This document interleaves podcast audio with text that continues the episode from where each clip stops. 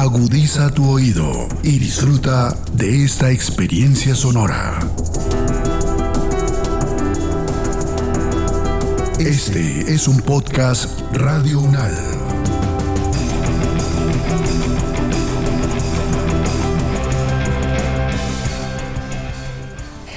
Pues, 202 de la calle 44 al 2125 del apartamento 101. Calle 24, carrera 74 modelo.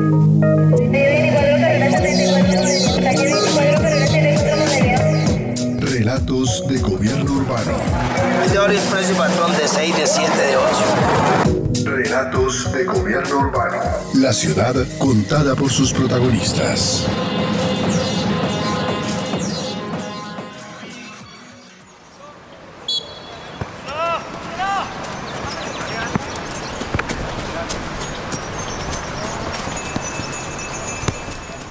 Los campus universitarios en las ciudades de Caracas, Venezuela, Ciudad de México, México, Madrid, España y Bogotá, Colombia, son referentes para el desarrollo urbanístico, el arte, la cultura, el conocimiento y las relaciones políticas.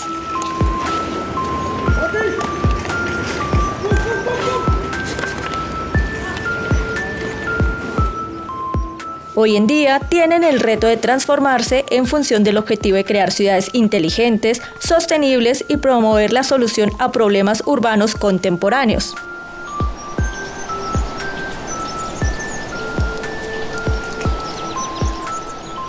Fernando Viviescas Monsalve, profesor emérito de la Universidad Nacional de Colombia, presenta un panorama sobre la crisis y el crecimiento urbano mundial y su relación con los campus universitarios.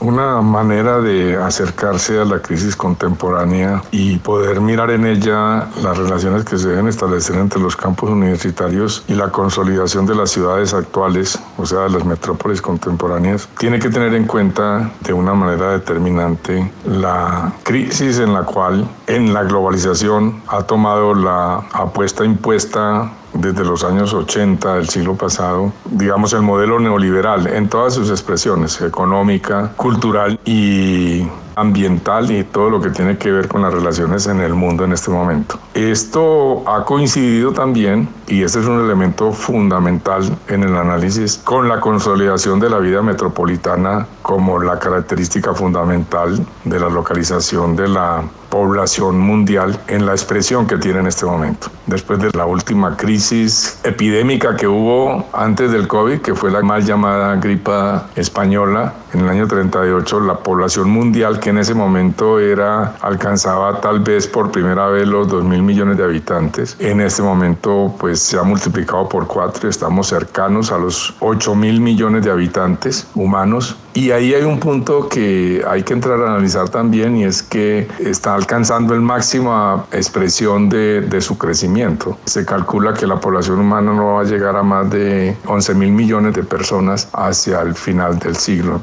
específicamente hacia el año 2070, son los últimos estudios de las Naciones Unidas y demás. Eso es un, un elemento fundamental en este momento de la crisis porque el crecimiento de la población no solamente fue que multiplicó por cuatro la población que había hace 100 años, sino porque el volumen de población es de 8 mil millones de habitantes y eso, entre otras cosas, pues plantea la necesidad de ver si tenemos planeta para atender toda esa cantidad de gente. El profesor Viviescas destaca que las universidades como centro de pensamiento son fundamentales para entender y afrontar las crisis de nuestras ciudades. La crisis económica, la crisis cultural, por supuesto que establece a través de las migraciones la concentración en las ciudades y demás, ha hecho que las metrópolis se hayan convertido en la mayor condensación de demanda de conocimiento que ha podido construir la humanidad en toda su historia y muy posiblemente hacia el futuro. Tanto en términos técnicos de cómo se sostiene la vida, en términos económicos, cómo se administra la existencia y desde luego eso tiene una manifestación tremenda en la crisis ambiental que en este momento se presenta. Entonces ahí las universidades en las ciudades que son acostumbradas concentración de población, pues aparecen como los únicos ámbitos en los cuales se pudiera atender a través de la investigación, de la indagación, de la sistematización, tanto de las preguntas como las eventuales respuestas a todas esas crisis que en este momento se plantean. Entonces, la consolidación de la ciudad, la consolidación en las metrópolis, pues hace necesario que los centros de pensamiento, si en eso sobresalen las universidades, pues establezcan necesariamente una nueva relación entre ellos para poder atender esa situación. En esa misma dirección hay que tener en cuenta también otra de las grandes crisis es la que tiene que ver con la incapacidad de los sistemas educativos para poder atender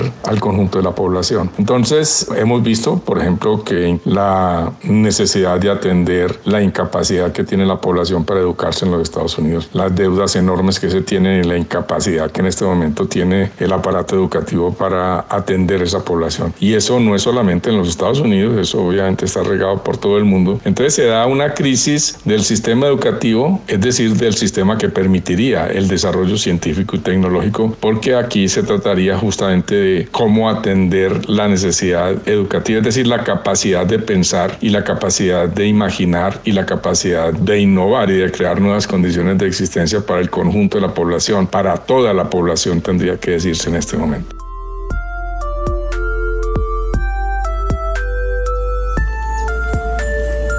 Sin embargo, la relación campus-ciudad no es reciente y el campus de la Universidad Nacional de Colombia, sede Bogotá, es un ejemplo de ello.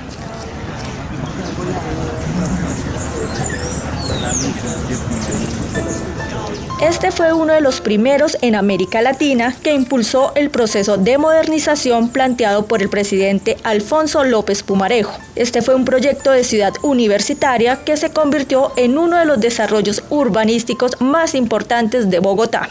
En el caso colombiano, la relación del campus con la ciudad no tiene precedentes en América Latina, ni creo que se pueda después encontrar una coincidencia similar a esto, porque en casi todos los sentidos la construcción del campus está directamente relacionada con la definición urbana de Bogotá y con la creación del sentido urbano de la existencia. No es solamente la, la idea de que la ciudad se hace y se completa con la universidad, sino que materialmente esa condensación y esa edificación se desarrollan. Bogotá era una aldea absolutamente atrasada, de las más atrasadas que había en América Latina. La dirigencia colombiana era pacata y se había mantenido encerrada en la violencia durante todos los siglos anteriores y principios del siglo XX. El proyecto de López Sumarejo lo saca de allí y lanza efectivamente el desarrollo físico, material, urbanístico de Bogotá hacia el occidente, separándola de los ceros orientales y de la carrera séptima. Y el diseño que hace el Poldo Rotter, pues introduce unas formas completamente nuevas,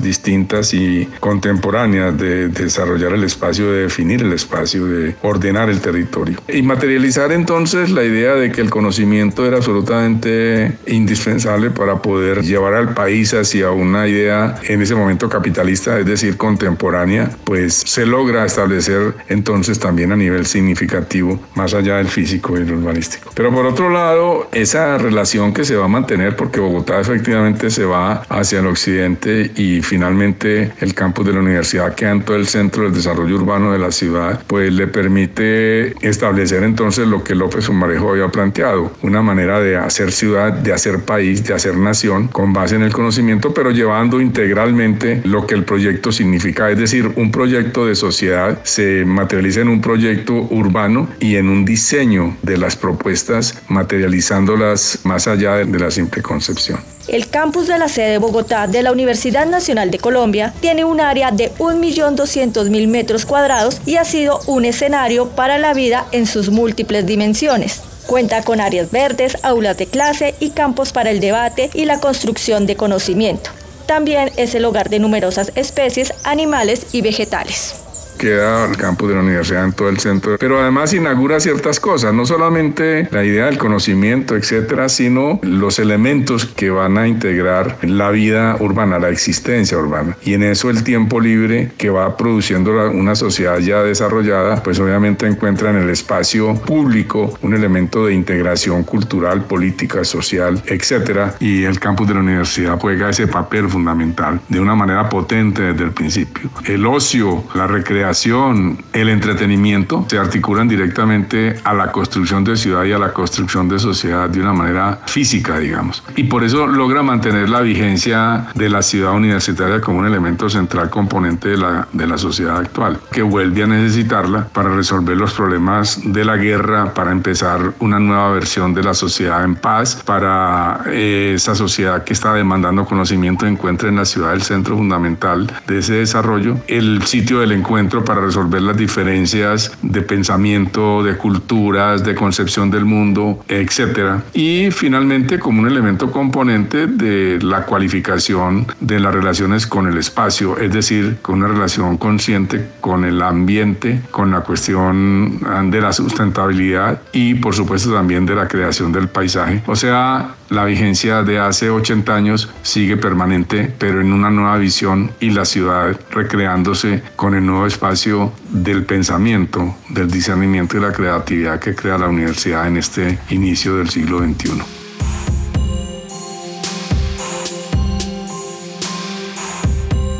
Bogotá no es el único ejemplo. Otro caso interesante es el de México. El campus de la Universidad Nacional Autónoma de México fue fundado en 1965 y es un conjunto de edificios y espacios ubicados en las cercanías del Pedregal de San Ángel al sur de la Ciudad de México. El 28 de junio de 2007 fue declarado Patrimonio de la Humanidad por la UNESCO y actualmente representa un desarrollo urbano importante basado en tres aspectos, tal y como lo señala Valeria Sánchez Michel, académica investigadora del Departamento de Arte de la Universidad Iberoamericana. Primero, que el, propio proyecto de la ciudad universitaria siempre se pensó conectado con la Avenida de los Insurgentes. De hecho, la Avenida de los Insurgentes parece que atraviesa al campus central cuando en realidad, bueno, tiene continuidad el campus por pasos a desnivel, tanto para vehículos como para peatones, pero sí está la presencia de la Avenida de los Insurgentes como una avenida que conecta al proyecto con la ciudad. Y esto se vincula con los edificios que se ponen también aledaños a la propia avenida. El estadio de deporte, hoy Estadio Olímpico Universitario,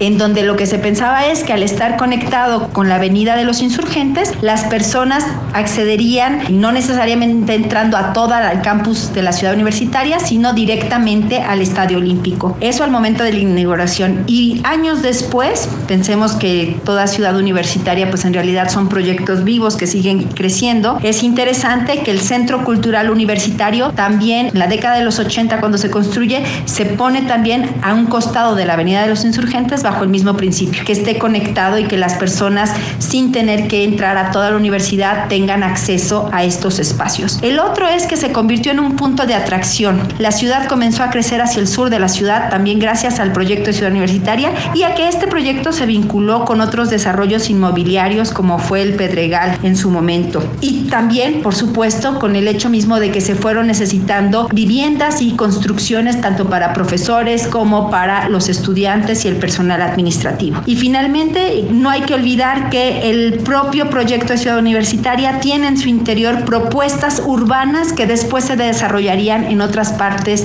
a las que estaba creciendo la Ciudad de México. Pienso, por ejemplo, en los circuitos con un sistema Gary que no se interrumpieran y que estos mismos se van a implementar en el 62 en Ciudad Satélite.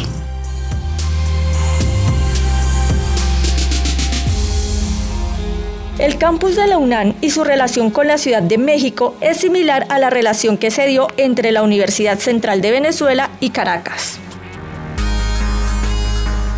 Sus nexos y potencialidades son expuestos por Mónica Silva Contreras, profesora en Historia de la Arquitectura en la Universidad Iberoamericana. Hay algunos aspectos que son en común para la expansión urbana a raíz de la fundación y el funcionamiento de las ciudades universitarias, tanto en el caso de Caracas como en el caso de la Ciudad de México. Algunos fenómenos son totalmente compartidos. Obviamente el tema de la expansión de la ciudad, la consolidación de lo que iba a ser el crecimiento de la ciudad en la dirección de la ciudad universitaria. No solamente lo vemos en el tema físico, cuando vemos un plano de la ciudad y vemos la consolidación urbana hacia esos lados de la ciudad, sino que obviamente implicó una expansión territorial materializada a través de infraestructura, transporte, considerando sobre todo la gran cantidad de personas que se movilizaba diariamente hacia esas dos ciudades universitarias. Los dos casos, además, al migrar la función universitaria desde el centro histórico de las ciudades a la periferia donde se estaban fundando estas dos ciudades universitarias, implicaron entonces la migración de todas las funciones también vinculadas a la vida universitaria. Implicó entonces la fundación de librerías, implicó el traslado de todos los servicios para la vida estudiantil. Por supuesto, en el caso del centro de las ciudades, la reutilización de alguna manera de las antiguas sedes que estaban quedando con muchísimo menos uso del que tenían. Y en el caso de los alrededores de las nuevas ciudades universitarias, lo que implicó la construcción o también la reutilización de edificios vinculados a las funciones académicas. Por supuesto, sí, comercios, servicios, pero sobre todo vivienda. Las dos ciudades universitarias, tanto de Caracas como de la Ciudad de México, implicaron el proyecto de residencias estudiantiles. En el caso de la Ciudad de México, además, residencias para los profesores, que luego no se construyeron o no se utilizaron como tal. En el caso de Caracas se construyeron las residencias estudiantiles y luego fueron edificios que se integraron al funcionamiento de escuelas, de facultades. La expansión de las ciudades alrededor de los campus universitarios y su preservación a lo largo de la historia como entes vivos son retos que afrontan tanto Caracas como Ciudad de México.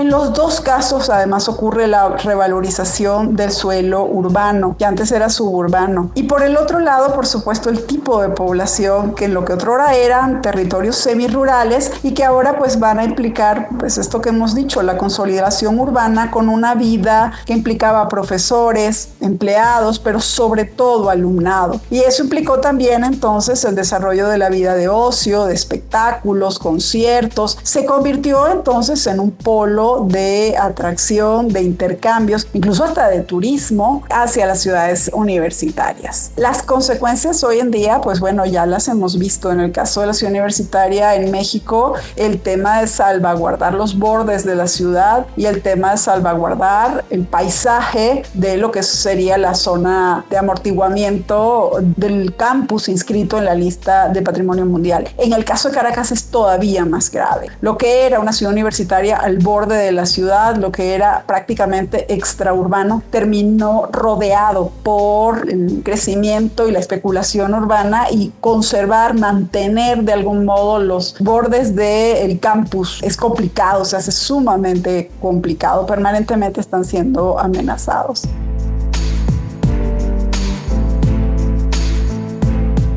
El campus de la Universidad Central de Venezuela o Ciudad Universitaria de Caracas tiene un área construida de 164,22 hectáreas y terrenos que alcanzan las 202,53 hectáreas. Fue declarada Patrimonio de la Humanidad por la UNESCO en el año 2000. El arquitecto y ensayista venezolano Federico Vegas describe cómo la ciudad universitaria es hoy el lugar más frágil de la ciudad, pues se encuentra aislado y los habitantes no tienen sentido de pertenencia a menos que sean estudiantes o docentes.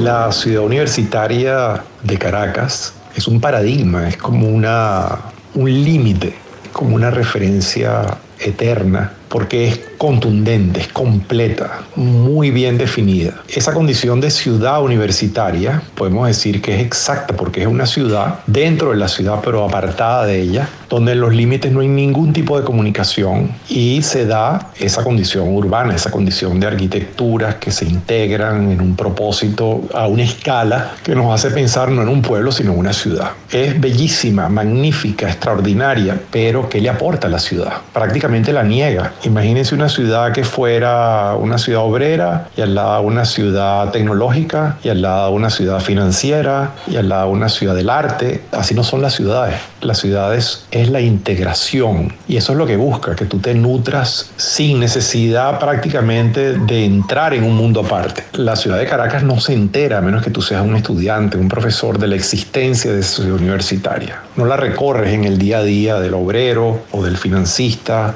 o del ciudadano común. Ese es quizás, por un lado, lo que la hace tan maravillosa y única, tan absolutamente homogénea, porque todo está dedicado a la educación, todo está dedicado al arte. Y por otro lado, tampoco urbana, tampoco integrada. Y es una lección peligrosa, porque imagínense que ese concepto de ciudad universitaria no sea tan bella como la hizo Villanueva, tan perfecta, tan maravillosa. Entonces sería algo terrible, porque sería no solamente aislado, sino además feo. En cambio, la frialdad, los errores, cuando son parte de una orquesta de instrumentos, como que se nota menos, como que se tiende a corregir, como que se tiende a reparar. Yo creo que sentó un precedente muy peligroso y al mismo tiempo sublime, o sea que es como lo más bello y lo más difícil y lo más peligroso de reproducir. Yo creo que es una gran enseñanza, o sea, algo que, que llevó al límite. Probablemente parte de lo bello, de lo excelso, de lo celestial, es justamente apartarse de lo terrestre de lo cotidiano, del mundo donde queremos convivir todos juntos y a la vez. Los cambios sociales y las transformaciones urbanas convergen hoy en día en nuestras ciudades. Estas modificaciones son reflejadas en nuestros centros de pensamiento, tales como lo son los campus universitarios. Así lo destaca el profesor Viviescas justamente las ciudades y las metrópolis contemporáneas han llegado también a establecerse en este momento no solamente esa concentración de población, sino también un despertar de la capacidad de interpretación, de análisis y de imaginación del conjunto de la población. Un análisis podría mostrar la coherencia, dijéramos, de esos dos procesos de concentración y el proceso de potenciación de la imaginación y hace entonces que la población en este momento haya podido establecer y plantearse cosas que parecían bastante misteriosas durante un tiempo, pero que ahora son absolutamente claras y a las cuales se, se debe precisamente la revolución, por ejemplo, femenina, esa enorme transformación de la concepción de lo que es la sociedad que ha mostrado claramente como lo absurdo y lo estúpido, lo insostenible de la relación de sometimiento de las mujeres. Esa revolución femenina es una de las fuentes fundamentales de la demanda de conocimiento, que tiene que ver obviamente con los derivados que ha planteado esa revolución femenina, que así está en sus inicios, ha mostrado una potencia enorme y ya al parecer la imposibilidad de detenerla y que tiene que ver con toda esa diversidad de género que se plantea en todos los niveles. Y otra que también se derivan de esa potencialidad de haber descubierto la particularidad de la diversidad que tiene que ver obviamente con la vuelta a poner sobre el tapete la necesidad de establecer marcos de relación entre la diversidad étnica los problemas que tiene la racialización de ese tipo de relaciones y que se potencian precisamente por la concentración en la ciudad de todas estas diferencias que hacen que no sea solamente una demanda de conocimiento, sino una complejización tanto de la pregunta como de las eventuales respuestas que se le deben dar a esa demanda de conocimiento que se establece ahora por la liberación femenina de los géneros, del pensamiento sobre la racialización de la sociedad y sobre las relaciones obviamente de la integración en un mismo espacio que serían las metrópolis, de la totalidad de las propuestas culturales que la sociedad y que la humanidad ha construido hasta ahora y que se van encontrando todas en este momento en las ciudades.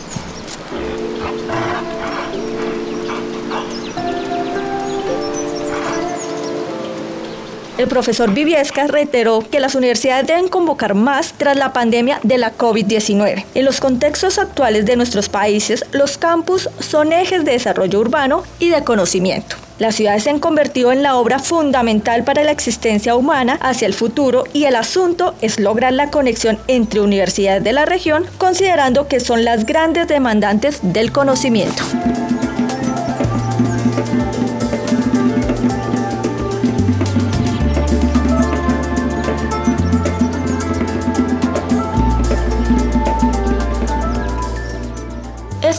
Contó con la dirección de Fernando Viviescas Monsalve, profesor emérito de la Universidad Nacional de Colombia, con la investigación temática y periodística de Claudia Sánchez Rivera y Milton Medina Ángel, locución de Claudia Sánchez Rivera y la producción sonora de Edgar Huasca.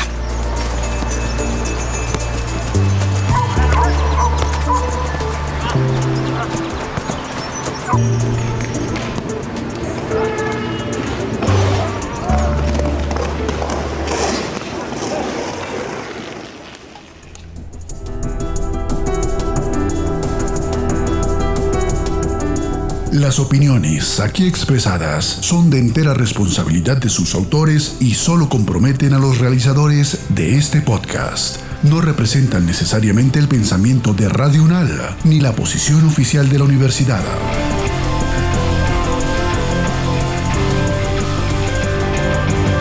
Este y otros podcasts en nuestro sitio web podcastradio.unal.edu.co. Síguenos en nuestras redes sociales. Nos encuentras como Podcast Radio UNAL, Universidad Nacional de Colombia, proyecto cultural, científico y colectivo de nación.